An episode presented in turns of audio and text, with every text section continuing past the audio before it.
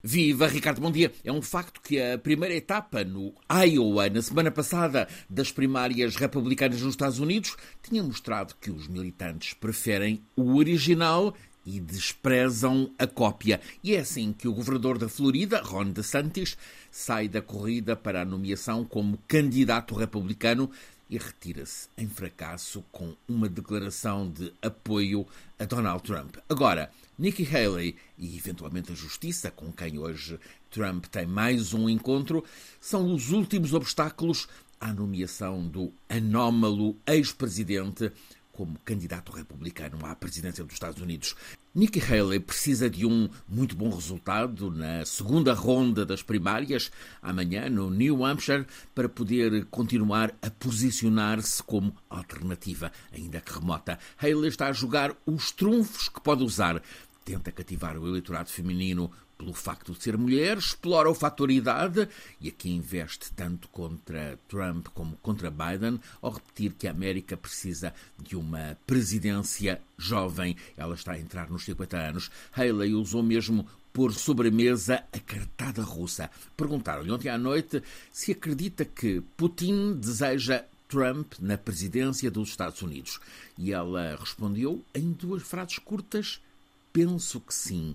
Acho mesmo que sim. A ex-embaixadora dos Estados Unidos na ONU, aliás, por nomeação de Trump, está a tentar que eleitores independentes mais da área democrata também votem amanhã na eleição primária no New Hampshire. Tenta que votem nela contra Trump, mas as sondagens dão Donald Trump acima dos 50%. Daí ser muito pouco provável que ela possa alterar a dinâmica da campanha que está a propulsar Donald Trump para ser, outra vez, a terceira consecutiva representante republicano no duelo final em novembro com Joe Biden. Até agora, nesta campanha americana, ainda apenas do lado republicano, o teatro político está substituído por uma eh, espécie de circo populista. O candidato, especificamente Trump, exibe o estilo que tem, a natureza de que é feito, não há debate de ideias nem de argumentos, o discurso vazio promete mudanças, sim, mas tudo fica pela superfície, o foco está no ataque ao poder das elites instaladas e na exploração de energias negativas assentes nos ressentimentos, com o aproveitamento das frustrações para a mobilização para o voto antissistema. O que aparece até agora nesta pré-campanha americana não é a busca de valores, mas a exploração, por vezes mesmo subversiva,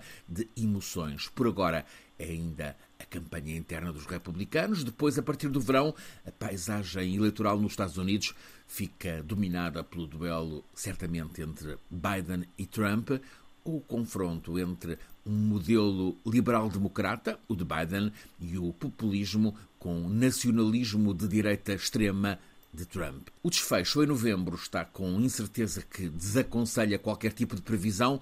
As duas metades desta América estão empatadas nas sondagens.